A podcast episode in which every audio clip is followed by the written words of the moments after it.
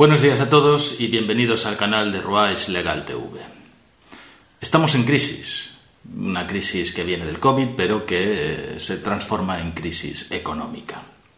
Ya lo sabemos, no vamos a hablar especialmente de la crisis, pero esto ha obligado a muchos, a pequeños trabajadores, a pequeños empresarios, a profesionales, a reinventarse. Y va a seguir haciéndolo. Son momentos también en que los gobiernos aprovechan para tomar medidas, medidas que en otros momentos no serían aceptables o serían difíciles de aceptar con la excusa de la crisis, de la necesidad de recaudación de impuestos, se toman medidas nuevas. En Europa van a imponer impuestos nuevos. En España ya existe una limitación de las transacciones en efectivo a 2.500 euros. Estaba previsto antes de la crisis que llegara a rebajarse a mil euros. Francia lo que ha hecho es ya prever la desaparición del efectivo total para el año 2023. Y la tendencia de todos los otros países es ir hacia la limitación total hasta la desaparición del efectivo. Esto tiene dos motivos. Uno que es el más evidente y es el que nos van a contar y es el aceptado, que es la lucha contra el fraude, que todo el mundo pague impuestos, el terminar con la economía sumergida, si no hay dinero efectivo, si no hay billetes, no se pueden hacer transacciones en efectivo. Pero otro no es tan evidente y es mucho más importante, como es el que todo el dinero, todos los fondos de cada persona y de cada empresa estén todos siempre totalmente en el banco. Que no te puedas guardar ningún dinero en casa y que siempre tengas que acudir a una entidad financiera para cualquier cosa.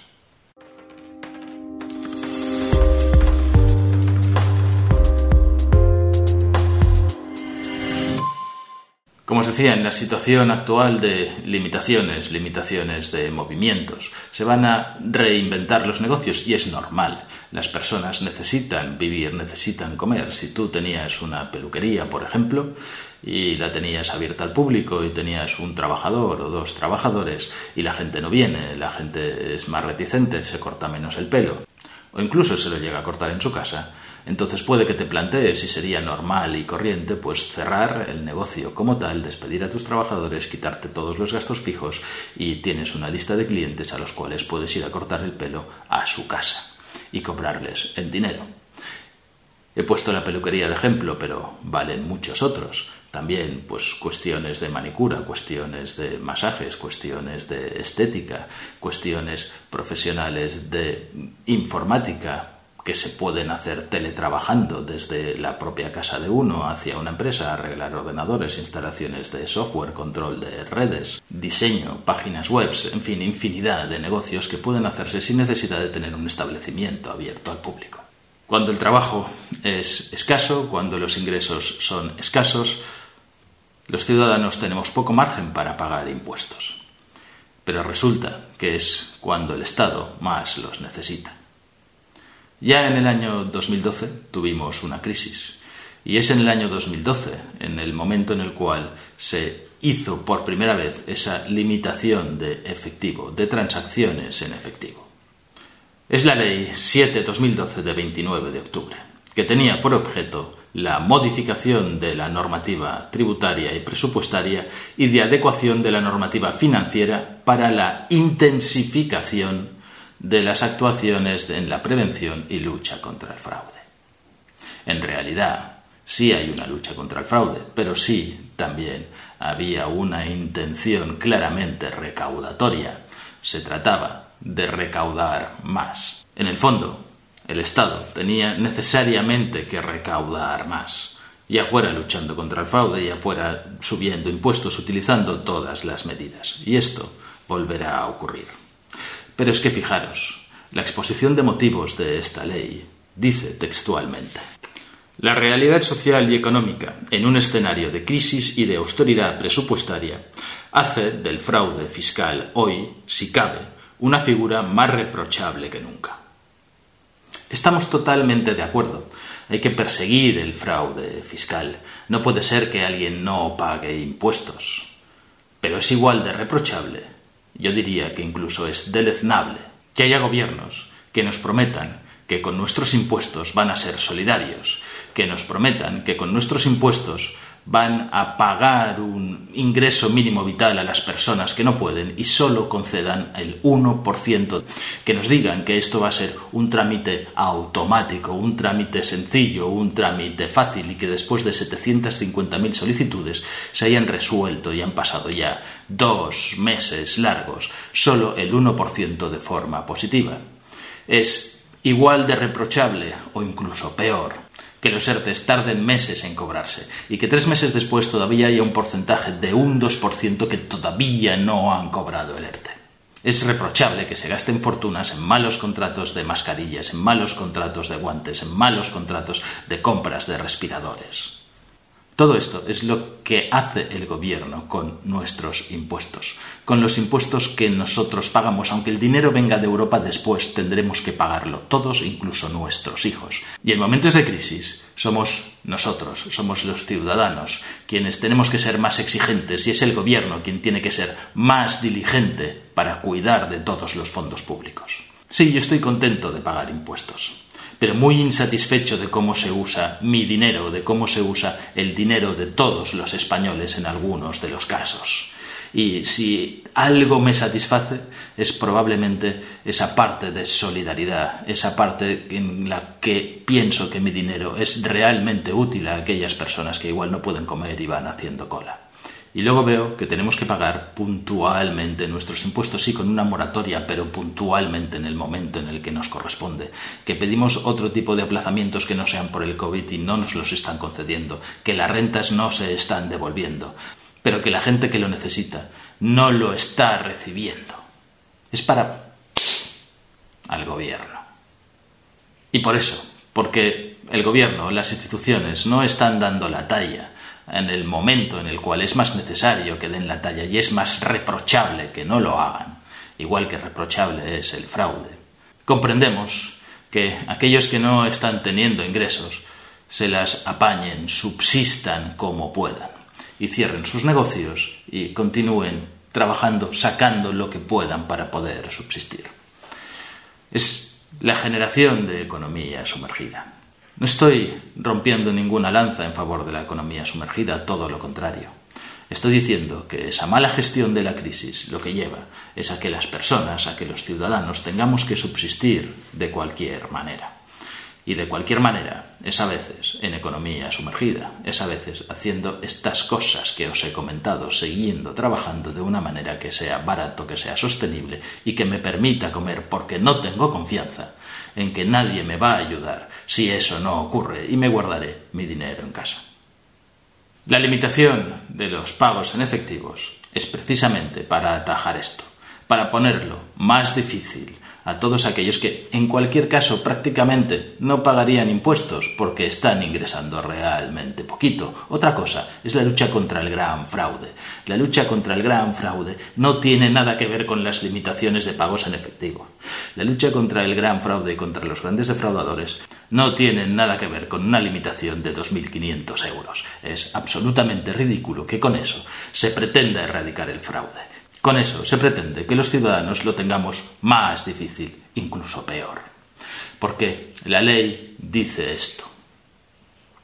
No podrán pagarse en efectivo las operaciones en las que alguna de las partes intervinientes actúe en calidad de empresario o profesional con un importe igual o superior a 2.500 euros.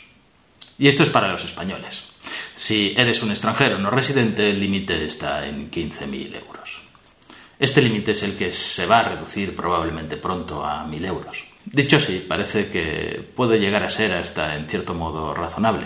Pero es que la ley sigue diciendo que si estas operaciones, por ejemplo, fuera de 5.000 euros y se fraccionara en tres para que no llegara ningún pago a ser superior a los 2.500 euros, entonces también entraría. Pero esto es un saco roto. ¿Esto qué significa? Significa que si tú ingresas en el banco varias veces mil euros y te pasas de los 2.500, puedes haber entrado o puede parecer que entres en esta operación, aunque estos 3.000 euros que tú has cobrado durante, vamos a poner, tres meses, porque no hay un límite de meses, de tres meses, provengan de 25 o 30 facturas, 30 operaciones, que una por una nunca entrarían aquí, pero Hacienda piensa siempre mal. Hacienda piensa siempre que eres un defraudador y si tú ingresas esa cantidad tendrás que acreditarte en el banco como que eres la persona que lo ingresas y Hacienda te puede decir que por qué ingresas este dinero y de dónde viene este dinero. Claro, por la vía de la declaración de la renta, si al final tú has ganado durante el año 10.000 euros, pues no tendrías que pagar impuestos, no tendrías ni siquiera obligación de hacer la declaración de la renta, pero por esta vía estás cogido si ingresas tu dinero en el banco, porque puedes haber realizado operaciones en efectivo. ¿Qué es lo que dice además la norma? La norma dice que quedas libre de multa o de sanción, que la sanción es un 25% de la cantidad que hayas ingresado, si denuncias. Si alguien te hace algún pago de más de 2.500 euros o haces tú un pago de, de 2.500 euros o más, puedes denunciar a Hacienda mediante una denuncia tributaria. Se puede hacer en la web fácilmente y entonces de esta forma el denunciante queda libre de pagar la multa. También tenéis que saber qué es un pago en efectivo, porque el concepto es siempre el dinero, el dinero en metálico. Y no es exactamente cierto. La ley se remite a la ley de blanqueo de capitales, al artículo 34.2 de la ley de blanqueo de capitales, y define como pagos en efectivo los que sean hechos en billetes y monedas, los que sean hechos con cheques al portador, es decir, si vais a pagar con cheque o talón, no lo hagáis al portador si es de más de 2.500 euros. Hacerlo siempre nominativo, porque se considera que también es un medio de pago en efectivo. Y finalmente, considera que es efectivo cualquier tipo de medio físico, por mucho que se contradiga, o electrónico, que pueda ser utilizado como medio de pago al portador. Es decir, que no identifique a aquel a quien se le paga. Los bitcoins y la moneda virtual pueden llegar a ser considerados pagos también en efectivo.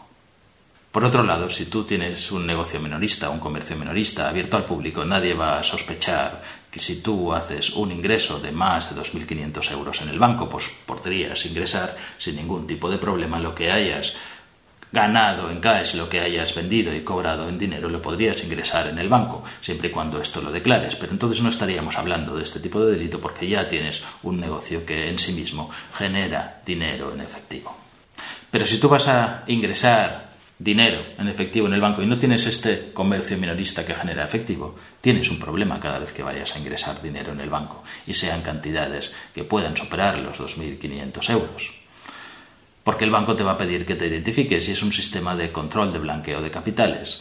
Y el problema viene en que si tú igual antes pues tenías 10.000 euros en el banco y decías, bueno, pues voy a sacar 5.000 euros en efectivo porque me voy de viaje y puede que los necesite porque puede que me hagan falta en algún momento, porque para el caso de que pasara algo en el banco, pues eh, quiero tener un dinero reservado en casa, quiero tener unas reservas especiales y tú vas a volver a ingresar este dinero en el banco, entonces tienes un problema.